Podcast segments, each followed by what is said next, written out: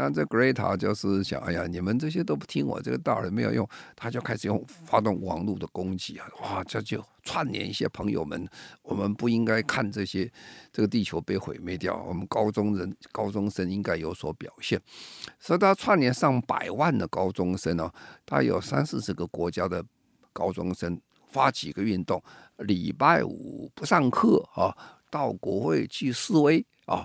跟他们讲，要求赶快立法，赶快做一点事情，在西方世界变成非常大的一个风潮的时候，哦，大家就知道这个是应该做，年轻人都有这个反应。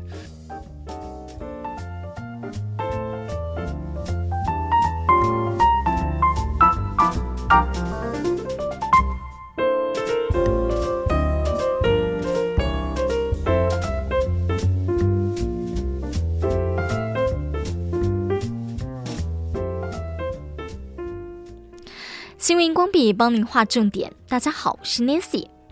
最近我周遭好多朋友都下了班在补习，哎，我很好奇他们到底补什么？原来是企业永续管理师要考证照。好，因为大家知道呢，现在啊，气候变迁一年比一年严重了，所以呢，现在全球有一百三十七个国家承诺要净零排放，包括了德国、瑞典、日本、英国等等的国家已经完成立法，要在二零五零年达到净零碳排，用更积极的态度来面对环保。所以企业呢都需要 ESG 永续管理人才，而这也对了台湾的中小企业造成冲击，很多公司产生了碳焦虑哦。我们要持续请教长期致力环保无任所大使、台湾永续能源研究基金会董事长简又新先生。所以现在呃，就是各企业他们都有那个碳焦虑的问题。对，因为对公司的老板讲起来，他第一个他不真的那么懂什么叫做碳排放啊，怎么计算碳关税。那另一方面就是说，他也没有这个能力立刻可以减碳。啊，所以他就面临到很短的时间内，他要做一个他公司策略一个转变，啊，而且转变的时候，他突然发现说他的知识不足啊，他能帮他的人也不太够，所以就这样，当然人和心理会紧张，和碳焦虑的意思这里，因为碳排碳而引起他心理上的焦虑和工作上的焦虑。嗯，也怪不得，就是呃，前一阵子我有一个朋友，他去 interview 的时候，呃，本来呢这家公司他并不是说他 interview 的是永续专业的管理师这样，结果一看到他的那个 resume，哎，有那个证照，结果就。录取他是因为他有这一个，大家觉得哎，现在其实之后会有需要，有这个需求，所以其实现在呃，懂永续管理，然后呃，这个是一个趋势，甚至能为你的职场加分。那企业呢，需要人才，这也需要政府的支持。对，您就特别去讲到，就是说，就政府支持的这个部分，您有什么样的建议吗？呃，我还是回到开始讲的话，就说。其实我们是面临在一个翻转的时代，剧烈改变的时代，剧烈改变的时代，政府的角色就变成非常的重要啊！因为他不是改你这行啊，他是百业百行通通要改啊！你刚才讲的，呃，钢铁业、制造业的，甚至旅游业了，现在全世界最夯的叫永续旅游，连旅游也要哈。嗯、啊，这个通通变了。农业叫永续农业，渔业叫永续渔业啊。你不要看加那两个字啊，那意思就是完全不一样的，做法也不一样。所以你每一件事情都要考虑这个问题哈、啊。所以就会产生说，呃，要这个改变，说我们怎么办？那刚才讲政府的角色就变得非常重要。嗯，第一件事情哦。政府要确立目标。如果一个国家没有目标哦，就等于逐逐波而存的话，是很危险哈。所以，我们现在政府在二，在去年的三月三十号，国发会就正式公告了二零五零年台湾近邻的路线跟策略。哦，这个非常重要，大家很注意，这个不是开玩笑的哈。因为通过那个策略以后，那今年通过法律哈。把那些策略东西法律化啊，就是今年的年初的时候，立法院通过了气候变迁应应法。法跟策略刚才有什么差别？法是有法则的，你你不做不行的。而且刚才讲这个法里面明定我们要抽碳关呃碳碳税啊，然后我们走向台湾也要将来要抽碳关税哈，因为我们不能说我们东西卖给你要被抽碳关税，而你过来你不收碳关税，那我们的公司很难生存的啊，所以就开开始变化。所以第一个政府有策略，有策略有目标，然后一些政府就定法律啊。有法制化我们所有要做的未来的策略跟方向，啊，这样还是不够的哈。所以现在我们的政府也在做一件事情，就是政府的全体总动员啊。你看这个气候变迁因应法里面最重要的精神：中央政府总动员，地方政府总动员啊。中央制定政策，地方开始做实施执行。那现在你在讲这个这个执行的时候，你就会发现了。现在每一个不是只有环保署在那忙啊，啊，也不是只有经济部在那忙。现在交通部啦、国发会啦，呃，还有这些文化部好像最近都有，通通都有，通通算了。卫生福利部也在忙，医院也在忙，因为那个。各部会全部都要减碳，减碳。刚才讲了，减碳不是一个人排而已啊，是大家在排，也不是一个单位排，每个单位都在排，也不是一个国家排，是每个国家都在排，所以每个单位通通要合作。所以现在中央就总动员，然后地方政府跟中央就密切结密切也就结合了，因为很多东西是地方政府在执行，所以现在地方政府法律上也明确授予地方政府责任。他必须要做啊，所以各位可以看到，地方政府现在也动起来了哈。所以这个全面总动员，然后呢，政府是也可以提供很多资源。第一个，政府要加强呃科技的研究啊，所以我们科技部最近也很拨了很多钱在做这个所谓的呃未来科技这这边的发展，特别对节能减碳、永续发展做了蛮多的这些科技计划。然后另外呢，呃，财政部啊、经济部啊，还要做一些金融跟财务上的资源，啊、呃，哎，你要改那么多要钱呢，没钱怎么做了？你要让银行愿意大家一起来支援你做这件事情，那这政府的力量就很大了。然后你的法律税上要怎么帮他忙啊？那最后啦，你教育上也要做啊，因为你如果人民不知道发生什么事，没有用的，所以教育也要做哈，而且。这个教育不是只有学校教育而已啊，公共社会大家的教育要一起来。已经毕业了，已经在社会做事了，那些人的教育很重要，因为那是社会的主流跟主体在那里。我这样看起来，你要什么事都要做啊，因为我们在做什么事情，我们在改变这个世界。我们我们要把过去很多不理想、不好的生活方式、生长方式，我们把它放弃，然后我们要做新的出来。啊，所以这个变化你就知道变化那么大，所以政府的角色是非常之大啊。那我们看现在政府的方向是很正确，我们更希望再加速了，因为这个是国际的比赛了，也不是我们在台湾而已了。嗯，我们希望大家努力再往前走。刚才董事长提到。永续旅游，因为疫情减缓之后啊，其实像尤其今年开始，那整个观光业大发，这样，这个永续旅游是他们怎么做啊？好，我讲第一件事，你还知道定义啊？什么叫定义？本来永续是三件事情：经济的发展、环境的保护、社会的这个呃公平正义哈。但是旅游再加上文化面在里面，什么意思呢？好了，很简单一个道理。我们今天如果前一阵子我看那个消息灯，很多人到小琉球去玩，玩的好高兴啊！啊，小琉球的那些乡公所可怜的要命，走了以后地上一大堆垃圾，哇，这个扫死人了哈！然后有人到那地方去旅游，不尊重地方，然后在石头上刻某某某到此一游哈，呃，就破坏人家环境哈。然后这个看人家的古迹啊，嘛搬一块走，带一块走哈，把破坏人家文化，这些都是不永续的啊。当你破坏的拿掉一个古迹的时候，古迹就不会再回来了。当你把这个环境破坏的话，这将来越就越搞越糟糕。比如说，呃，在快十年前呢，呃，这个印尼最有名的一个岛叫巴厘岛，我想你晓得哈，巴厘观光圣地。那么有两位女呃这个国中的女学生啊，呃姊妹花两个，他们就发发几个运动。哎，他说欢迎你们到巴厘岛来哇，但是希望你们不要留垃圾在这里给我们哈。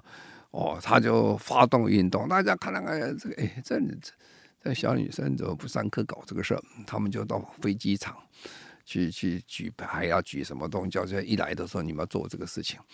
呃，后来大家觉得啊，这个搞什么鬼啊？嗯，可是这个小女生很厉害啊，因为她是我们 Z 世代啊，Z 世代 X Y Z，Z 世代是一九九五年以后出生的，叫 Z 世代。哦，这个很厉害，他们非常会用网络，他就用网络的力量开始发动网络攻势，哎，结果有效了，哦，结果现在巴厘岛变很漂亮，因为大家不再乱丢了，瓶子罐罐都没丢，大家乖乖的把它弄干净，这就永续旅游。当你旅游的时候，不要破坏环境。啊，你可以创造旅游的一些经济价值哈，那你也不要破坏当地的文化啊。刚才讲，很多人估计摸了一个就给他摸走的，好像破坏人家这东西，这个是很糟糕了。就等于我们有时候去看那个什么野柳的这个女女王头啊，那个很漂亮的，有的乱碰乱搞啊，这这这个一不小心就断掉了，是吧？就没有了啊。这个是就是说永续旅游，你要让这些。呃，经济面、社会面、环保面、文化面能够完全保持住的，就是我们以后旅行的方式变了啊，甚至说不必要的旅行就不要旅行哈啊，甚至说不需要的出游不需要坐，然后飞机少坐，因为飞机是二氧化碳排放非常多的哈，等等，所以这个概念的整个转变呢，带进了永续以后。旅游的形式跟过去是不太一样了。那刚才董事长也提到，就说哇，呃，这两个女孩，她们 Z 世代的，透过网络去呃发动这个环保的意识、环保行动。那董事长也非常的鼓励，就是年轻人就是要善用网络来串联这样子一个环保的力量哦。那您也提过了瑞典少女，呃，这叫什么 Greta Thunberg 吗？对对。的例子，她是怎么样的一个环保的行动？啊，这个是很有名，很有名，这个、叫做 环保少女，对全世界闻名啊。她这位呃，Greta 这位呃高中的女学生啊，她在读书的时候读读读读了半天呢，就觉得哎呀，我读没有用啊。等到我三十岁的时候，这个世界已经被气候变迁都摧毁掉了。可是你们今天在位的人为什么都不做一点事情呢？所以她就很不高兴啊，她就跑到这个瑞典的国会去举牌。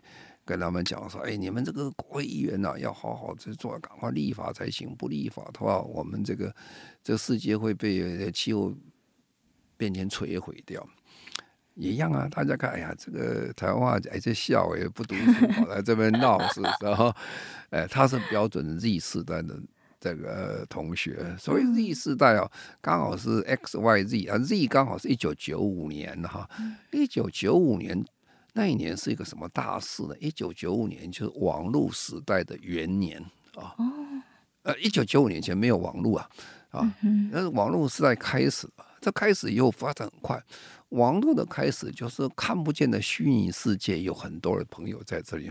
嗯，那这 Greta 就是想，哎呀，你们这些都不听我这个道理没有用，他就开始用发动网络的攻击啊，哇，这就串联一些朋友们，我们不应该看这些，这个地球被毁灭掉，我们高中人、高中生应该有所表现，所以他串联上百万的高中生哦，他有三四十个国家的高中生。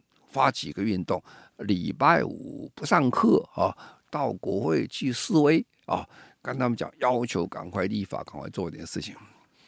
开始大家不觉得一回事，等到上百万人连续哇，变成全世界在西方世界变成非常大的一个风潮的时候，哦，大家就知道这个事应该做，年轻人都有这个反应，所以他变得很有名了。有名到什么程度呢？美国最有名一个杂志叫《时代》杂志，Time，把它当封面人物来做啊。那在联合国开大会的时候，联合国开大会很多国家总统、部长都来参加哈。开始大会开始有一个叫做 Keynote Speech，请他那个高中生跟这些总统啊、部长们。平起平坐站上去呼吁训话了，跟他讲训话。他说：“我们年轻人需要未来世界，哎，你们这些当权者，你们要帮忙啊！”哦，他那个话讲的也是也是蛮强烈的啊、哦。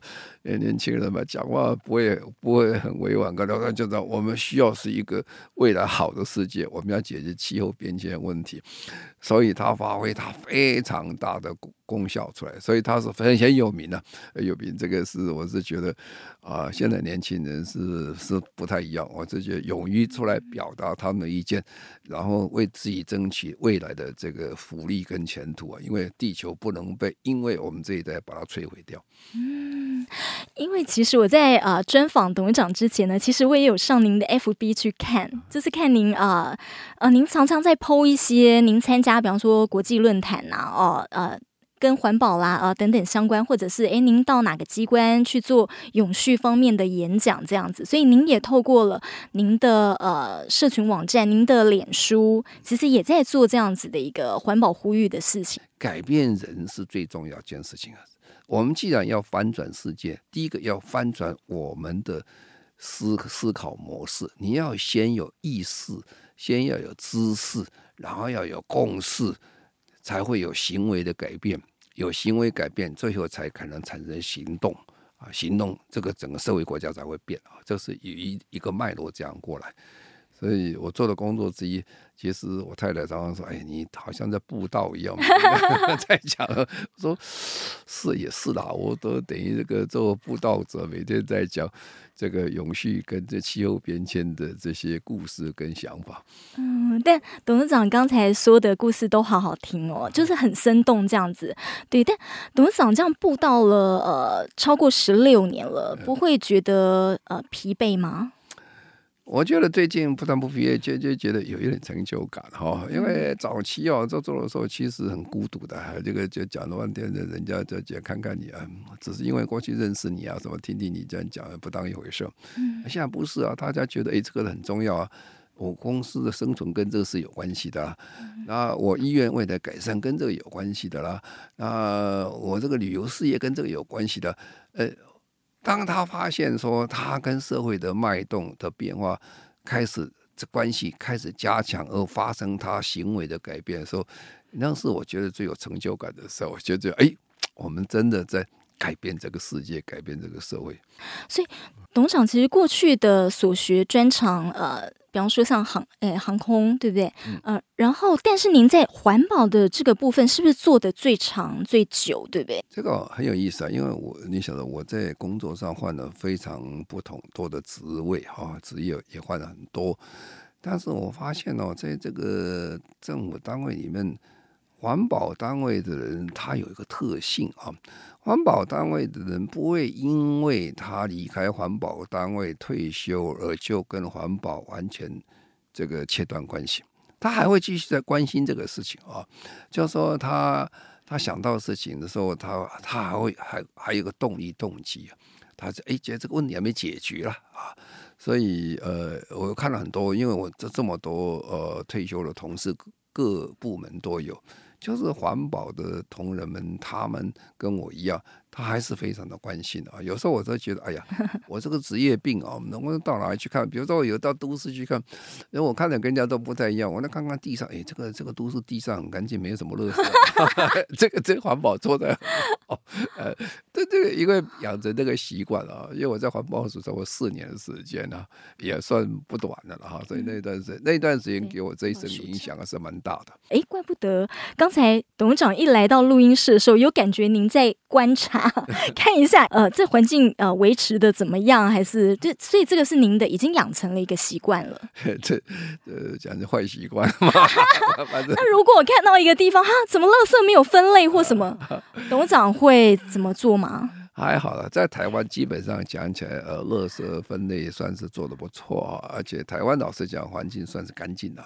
算是蛮好，但是有时候到很多国家去看的时候，心理上觉得哇，这个问题蛮严重的。有时候在想，哇，他怎么处理这个问题？怎么解决问题啊？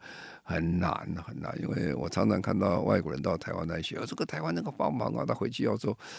我说很难呢，因为我们在台湾是花了好多时间，很多政府的官员、很多民众，大家一起来做教育的二十年呢以上的时间，才改变台湾大家对环境的概念跟做法，非常不容易的事情。嗯啊，所以有时候这个事情，呃，我们常常关心啊，也是看看别人，看看自己。总之，我们希望这个社会更好、更干净，然后这些气候的问题能够解决了。到底我们。呃，都生活在同一个地球上嘛。好，刚刚您讲到提升环保意识、环保素养，您认为是应该从小扎根的？对，这个是我记得我在一九八七年的时候，刚刚接受担任环保署长，第一任环保署长的时候，嗯、呃，不久以后就有一位呃小学校长带了几个老师到我办公室来，他说做什么做采访，采访怎么讲环保的事情。我当然很高兴啊，这个校长来了，我很捧场。我们要做，我就谈了，谈跟他谈了。然后呢，过了一两礼拜，又第二个校长又来，我又很高兴。等到第三个校长来的时候，我就很难过了。我在想啊，这样还得了？这个校长都不知道什么叫做环保，啊，老师怎么会知道了？老师他也不会知道啊。老师不知道，学生怎么会知道了？啊，学生如果不知道，我们社会大众都不知道。其实那个状况就大家都不知道，所以我那时候就得到个得到很深刻的印象。要改变这个世界，还是要从教育着手啊！啊，教育呢，如果我改不动第一代的，现在这一代的，我改下一代也可以。怎么讲呢？因为当时我们在推动很多环保工作的时候，很多大人呐，啊，就成年人呢，都觉得，哎，你。这管闲事，我们政府这个政府拿到我们那税金呢，你应该帮我办这乐事要收干净，什么是你的责任？怎么叫我们大家一起来做？那其实乐事不可能是由政府来处理所有的乐事问题，要大家一起合作。哦，后来就说我这个大人推动这很辛苦，后来我们就走向。呃，推动这个中小学生的，所以我们那时候办了很多的活动啊，比如说外星宝宝，不晓得你听过没有？那外星宝宝就做垃圾分类哦，玩的很愉快哦。那所以现在有一代在台湾有一代的这些年轻，哎，现在也不是年轻人了，中年人哦，他们对外星宝宝哦很喜欢，很清楚，很概念，就是那一代我们在做环境教育做成功了，所以那一代的人。改变这个社会很多哈，但后来就得到一个结论，还是我刚才讲，还是要从教育去着手，改变人的概念，改变人的思想，改变人的行为。才会真的改变这个世界。董事长最后有没有特别想要呼吁大家的？就是说，呃，我们现在好，台湾的企业、台湾的政府，大家都开始呃努力在朝近零排放、近零碳排这件事情。对，那呃，我是觉得蛮欣慰，就大家一起在努力。那但是您有没有觉得台湾还有哪些地方其实是可以再更努力的？我又回到我刚才原来开始讲，嗯，这是一个翻转的时代。通通要变啊！既然讲通通要变，其实你看这还有哪些？其实每一方面都要改哈。我是简单一个例子跟你讲：食衣住行、娱乐、医药，全面都会跟着变啊。我们先不要讲我们政府推行的所谓的这个能源的转型啊、生产的转型啊、社会的转型。光光讲生活，刚才食衣住行了通通变。我讲这个最简单的例子，说吃啊，吃我们就要开始注意吃的问题，因为我们知道吃的里面，嗯，肉吃多了哈，碳排放是很多的哈。因为养猪养呃养猪养牛了啊，特别养羊啊，牛跟羊它是四个胃啊，四个胃的话，它在吸收的时候。这个气体会里面跑来跑去，会产生非常多的甲烷出来。甲烷是最厉害的，这二氧化碳，呃，这这个温室气体，它比二氧化碳强的二十三四倍左右，它吐一口气都不得了哈。那所以尽量少吃啊，因为要养一头牛成年到大时间很长，要用非常多的饲料吐出二氧化碳的这些气体之外，还用很多的水啦等等。其实真的讲起来。那样的蛋白质是重要的，但是如果你特别喜欢它的时候，会产生地球非常多的这个温室气体，是不利的啊。所以我们就说，尽量开始改成素食，减减少它的使用量。我不敢讲说叫它吃素食哦。很多人跟他讲吃吃素食他会变脸的，他说哎不行啊，不吃肉怎么能给火是吧？这这照吃肉可以减量，可以减量啊，减量啊。那所以那生产食物的方法也变了哈。呃，就是我们怎么样用最少的水去产生我们的一些农作物出来？我们现在用水的方式其实还是蛮浪费的。你看看那个以色列啊，他们在这个极端缺水的下，他还可以有农业的外销。因为他们用水的方式，用滴灌的方式做，它是非常的成功哈。所以甚至联合国都考虑这个问题，因为这个人越来越多了，我们现在人口已经超过八十亿人口了，大概在二零五零年的时候可能会到九十五亿到一百亿。哎，多十亿人口啊，就是多十亿张嘴啊，你每天都要吃的啊。换句话说，要有创意。吃方面都要改变，衣服也是要改变啊。什么衣服要改变？嗯，你不知道前几年一直在流行一个东西叫快时尚啊，晓得哈？快时尚就三个月就个新的时尚出来，三四个月一个新时尚出来，哇！这些这个成衣制造者是害死人，这个全世界几亿几的衣服摆在那里，弄得家家户户啊，你看看这个都很多，大家都嫌着柜子柜子不够多，哎呀，一件又一件，你叫不穿哪一件比较好？他不穿就丢掉，可惜啊！啊，所以现在衣服要怎么穿怎么好，然后怎么回收衣服，现在变成世界上制造业的。衣服制造业非常重要的概念了啊！我我这个衣服不洗啊，这样这样不行。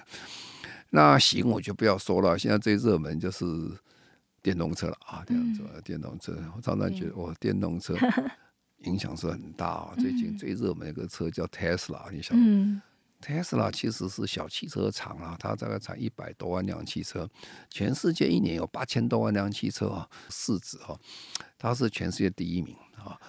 啊，那第二名到第九、第十名，后面九家加起来的公司市值都不如他这一家多。啊，这里面包括 Toyota 啦，包括 Mercedes-Benz 啦，福斯汽车公司加起来都不如他。为什么？因为我们已经看到一件事情哦，汽车的时代已经开始要准备过了。啊，那未来就是电动车或氢燃料车。啊，住刚才讲绿色建筑啊，这个绿色建筑是这这非非常重要。那行呢？呃，这个娱乐啦，你去玩你要有永续的旅游啦。坐飞机，飞机要有永续的燃油也变啦，船船也要跟着变，什么都跟着变。所以我们没有一个人可以逃掉这个世界大转大反转了。所以我们，呃，我们看看这个世界的时候。你就知道你站在什么位置看什么东西，看未来也要很了解。说我们真的是在个大转变、大转型的时期，你要把握这个看准方向啊，你才会活得很愉快。否则一不小心会被淘汰掉，这是很难过的事情。我们要走在世界的前面，我们要跟着变，变得成功。有有，我们看到呃，董事长呃带领的这个基金会，的确也是走在那个世界的这个前面。现在上班族大家下班补习，哎，要去补这个永续管理师。所以呢，呃，不只是政府，不只是企业，其实人人都近零碳排去呃尽一份力。不只是影响的是这些排碳大户，整个社会啊，还有大家的生活，其实整个都会转变。就像董事长讲的，整个世界都会翻转。今天谢谢董事长，谢谢董事长百忙抽空接受我们的专访，谢谢。好，谢谢各位，再见。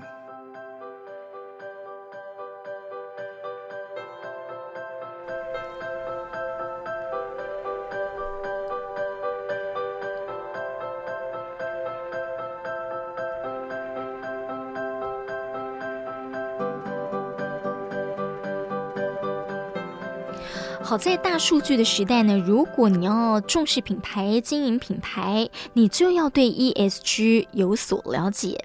那么，呃，因为呢，其实，在我们生活中所熟知的品牌，Apple、Google、Nike 啊、呃、H&M、Zara，还有 Uniqlo 啊，这等等的各行各业的龙头，都宣布了他们要投入 ESG 永续管理的发展哦。大家有没有发现，最近走进有些服饰店呢，那么这些服饰店呢，已经开始会有一些有关绿色经济或者有关永续发展 ESG 这方面的书籍以及知识，来在这个卖场提供大家，甚至呢是有椅子跟座位，让大家可以坐下来，诶，看看跟永续发展相关的影片或者是书籍哦。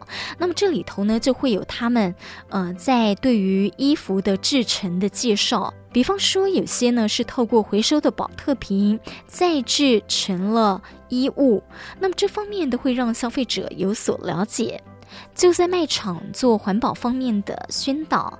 那么这其实呢也是呃品牌的形象啊，品牌的经营，所以不只要考虑跟顾客的关系，品牌经营还要考虑到供应链的关系，还有品牌跟地球永续的关系。这样子呢，可以更受到新世代消费者的青睐。不过，环保永续课题需要的是全民、全球一起来努力。也欢迎您持续锁定新闻荧光笔，我们会持续呢针对环保永续发展这方面的议题有所探讨，让您了解最新的知识以及趋势。也可以 FB 多用心，耳朵的多多用心，提供您更多元的观点思考。我们下次见。